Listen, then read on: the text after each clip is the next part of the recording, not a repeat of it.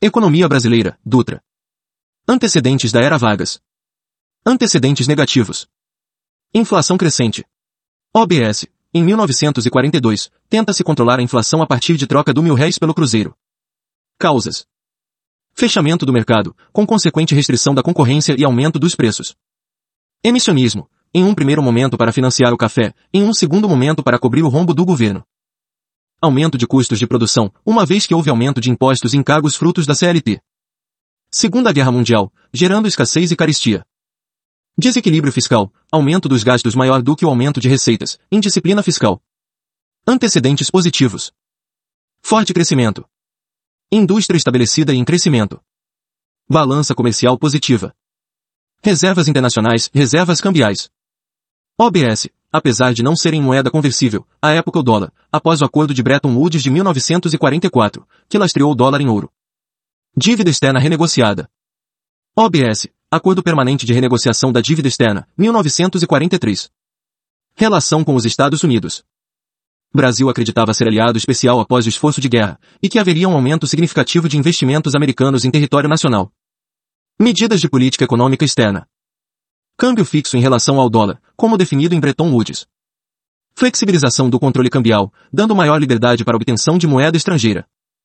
Contexto. Desde 1931, havia monopólio cambial por parte do Banco do Brasil, que vendia moeda estrangeira de forma discricionária. Motivo 1. Brasil queria atrair investimento estrangeiro direto dentro do contexto de boom do pós-guerra. Flexibilizar o acesso à moeda estrangeira torna investimentos mais atrativos. Investidor pode retirar seu investimento quando quiser. Motivo 2. Brasil queria reequipar sua indústria após um período de estagnação de importação de maquinário durante a Segunda Guerra Mundial. Motivo 3. Pressão de classes médias para voltar a ter acesso a bens importados. Motivo 4. Combate à inflação, uma vez que a entrada de produtos estrangeiros aumentaria a concorrência no mercado interno.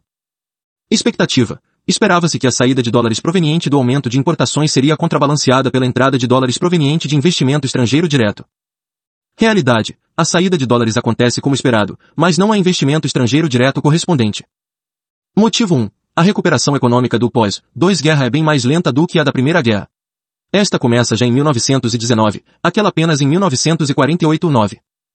Motivo 2. O Brasil não é prioridade para os Estados Unidos, que considerava que os ganhos brasileiros durante a Segunda Guerra, reequipamento militar e instalação de indústria siderúrgica, já haviam sido razoáveis para seu grau de envolvimento no conflito, além de se preocupar muito mais com a Guerra Fria na Europa e Ásia. Consequência 1. Balança comercial se torna negativa rapidamente com explosão de importações. OBS professor, a explosão de importações porque a demanda reprimida muito forte do lado brasileiro e inflação doméstica não negligenciável, encarecendo os produtos locais. Em razão do fechamento do mercado brasileiro, os produtos são caros e de má qualidade, devido à falta de competição em padrões internacionais. Isso explica, em parte, o comportamento da classe média brasileira ao viajar para o exterior, quando se depara com produtos baratos e de alta qualidade. Consequência 2. Reservas internacionais diminuem rapidamente. Consequência 3. Em 1947, o governo Dutra restabelece o controle cambial por meio das guias de importação. Tratava-se de autorização pedida ao governo para importar produtos. Contexto. TPS 2019 havia uma inflação não desprezível, crescente desde o primeiro governo Vargas, aliada a uma taxa de câmbio fixa em relação ao dólar, decorrente do acordo de Bretton Woods. Isso levou a uma supervalorização real do cruzeiro, nos anos seguintes à Segunda Guerra Mundial, deixando a moeda doméstica artificialmente mais valorizada. Isso fez com que houvesse uma explosão de importações no país, o que desequilibrou o balanço de pagamentos. Esses desequilíbrios levaram o governo a criar meios de controle cambial, neste momento, as guias de importação, e, no governo Vargas, as múltiplas taxas de câmbio. Update. Governo Collor acaba com a licença de importação.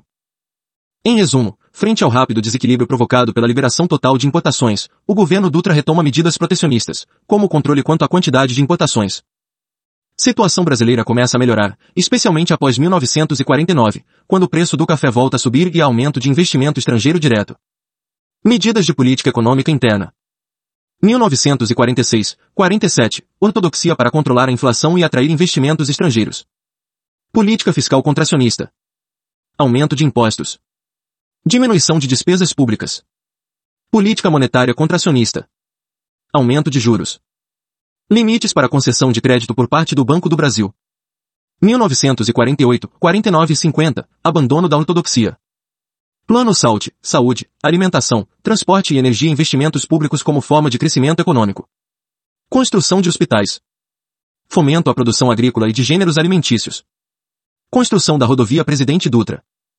Investimentos da área hidroelétrica. Copa do Mundo de 1950. Maracanã, maior estádio do mundo. Fim do governo Dutra. Volta da inflação. Volta do desequilíbrio fiscal. Crescimento econômico impulsionado pelos gastos do governo e pela recuperação econômica mundial.